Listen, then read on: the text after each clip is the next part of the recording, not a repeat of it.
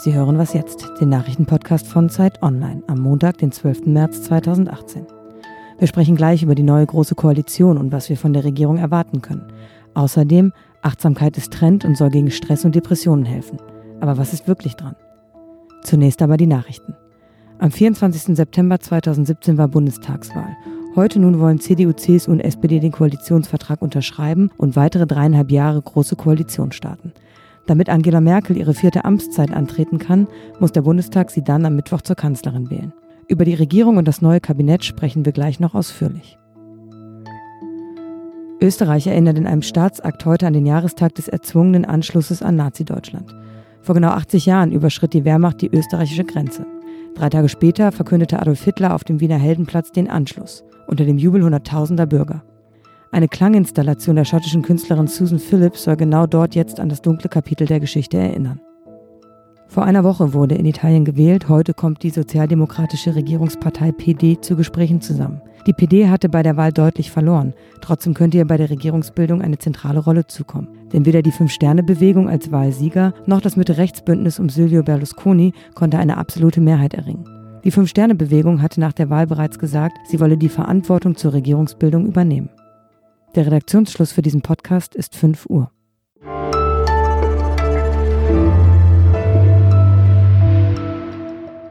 Mein Name ist Rika Havertz. Guten Morgen. Fast ein halbes Jahr nach der Bundestagswahl im September hat Deutschland eine neue Regierung. Heute unterzeichnen Union und SPD den Koalitionsvertrag. Bleibt alles beim Alten oder bringen neue Ministerinnen und Minister Ideen für die Gestaltung des Landes mit? Darüber spreche ich jetzt mit Ferdinand Otto, Politikredakteur bei Zeit Online. Guten Morgen, Ferdinand. Guten Morgen. Hat jetzt ja nur so ein bisschen gedauert mit der Regierungsbildung bei uns. Abgesehen davon, dass vermutlich alle froh sind, dass es endlich durch ist. War das jetzt eigentlich schlimm, dass die Parteien so lange gebraucht haben, um sich zu finden?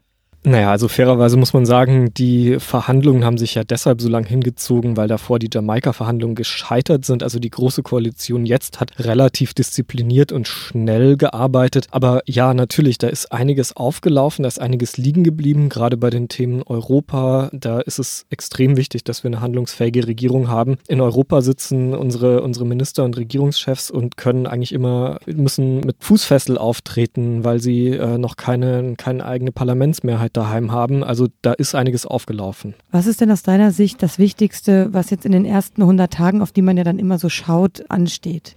Also ob es die ersten 100 Tage sind, weiß ich nicht, aber ganz wichtig ist, dass jetzt zunächst mal der Haushalt verabschiedet wird. Das ist so üblich, dass vor Bundestagswahlen quasi nur so ein Übergangshaushalt verabschiedet wird und nur die notwendigen, ganz dringend notwendigen Sachen gezahlt werden und ähm, alle anderen Projekte, Großprojekte erstmal auf Hold sind. Das heißt, das wird jetzt erstmal eine ganz, ganz wichtige Baustelle werden. Und wir haben jetzt ja auch viele neue Ministerinnen und Minister. Da haben ja Union und SPD auch so ein bisschen rumgehühnert, bis die Personalien durch waren. Von wem erwartest du dir denn da persönlich am meisten oder auf wen freust du dich vielleicht auch als Minister oder Ministerin? Also ich denke mal, spannend wird zu sehen, wie sich Heiko Maas als Außenminister schlägt. Er hat ja als Justizminister, war ja schon bekannt im Bundeskabinett, aber Außenministerium ist ein sehr, sehr wichtiges Ministerium. Eins, für das die SPD lang gekämpft hat. Eins, wo sie ihre europäische Agenda durchsetzen will. Ich glaube, gespannt wird man sein auf die Neuzugänge, wie zum Beispiel äh, Franziska Giffey, die SPD-Familienministerin wird und die ja so vorbei an der Ochsentour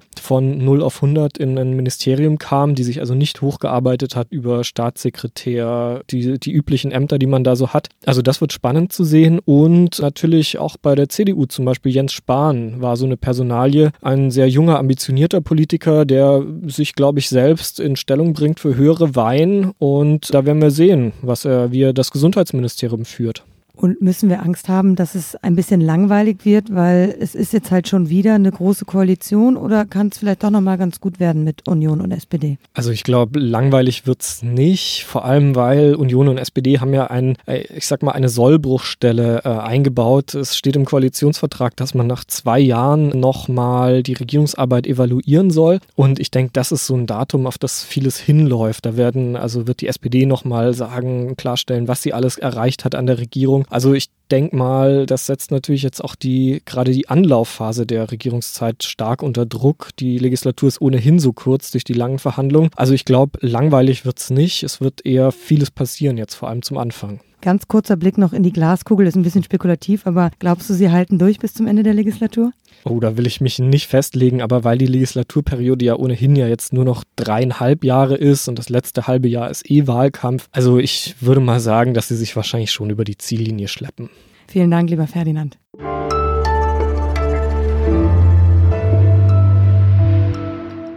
Und sonst so? Zu viel Kaffee, ist das überhaupt möglich? Früher Morgen möchte man antworten, auf keinen Fall. Aber in Italien machen sich Wissenschaftler Sorgen um Jugendliche, denn die trinken offensichtlich viel zu viel Kaffee. In der Stadt Foggia befragten die Forscher rund 1200 Schüler und das Ergebnis, 21 bis 46 Prozent von ihnen nehmen bedenkliche Mengen Koffein zu sich. Eigentlich sollten Jugendliche nicht mehr als 100 Milligramm Koffein am Tag konsumieren. Das sagt etwa die amerikanische Akademie für Pädiatrie. In einer Tasse Filterkaffee sind aber schon 90 Milligramm, in einem Espresso etwa 60. Für Jugendliche ist zu viel Koffein nicht gut, aber auch sonst kann das zu Nervosität oder Schlafstörungen führen. Für uns alle gilt also vielleicht, eine Tasse weniger tut's manchmal auch.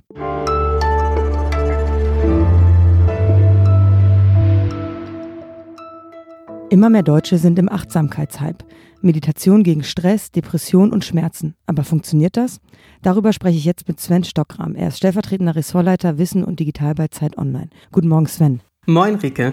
Schön, dass du da bist. Ich hoffe, du hast heute auch schon einmal genau in dich hineingehört, denn das ist doch der Kern der Achtsamkeit, oder? Ja, so in etwa funktioniert es. Dem einen oder anderen mag es vielleicht schon merkwürdig vorkommen, so in sich hineinzuhören, der Kopfhaut nachzuspielen oder bis in die zehn Zwischenräume zu fühlen. Denn wie soll das auch gehen? Aber im Ernst, also die ursprüngliche Achtsamkeitsmeditation zielt darauf ab, sich und seine Umgebung bewusster wahrzunehmen, um so Stress abzubauen und entspannter und gelassener zu sein. Das Programm nennt sich auch Mindfulness-Based Stress Reduction, also übersetzt so etwas wie Stressreduktion durch Achtsamkeit oder auch kurz MBSR. Und da kommen halt buddhistische Meditation, Yoga und Zen zusammen. Und welche positiven Effekte sollen sich durch diese Achtsamkeitsmeditation denn dann einstellen?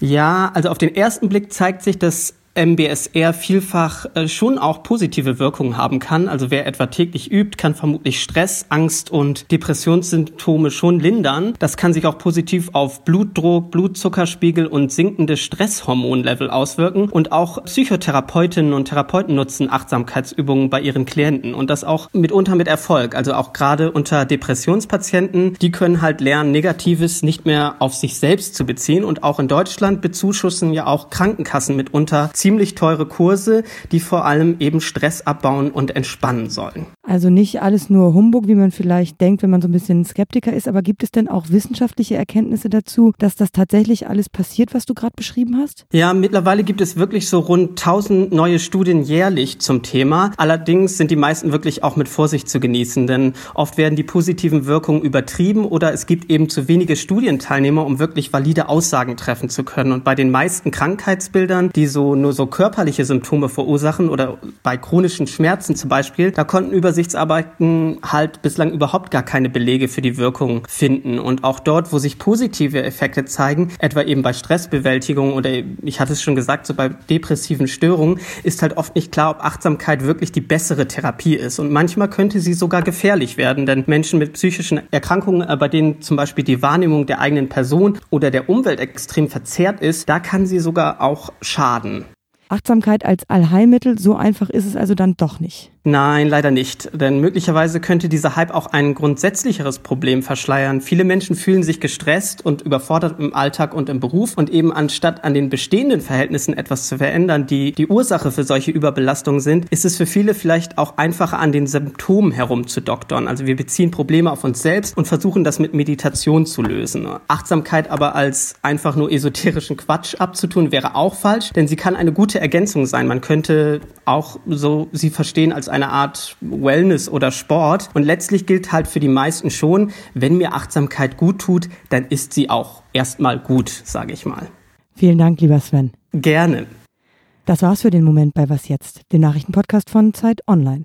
Eine neue Folge gibt's morgen wieder. Bis dahin. scheitere, glaube ich, schon an den richtigen Oms und äh, Ums bei ja, der. da hätte ich, glaube ich, auch enorme Probleme mit. bei der ersten Übung.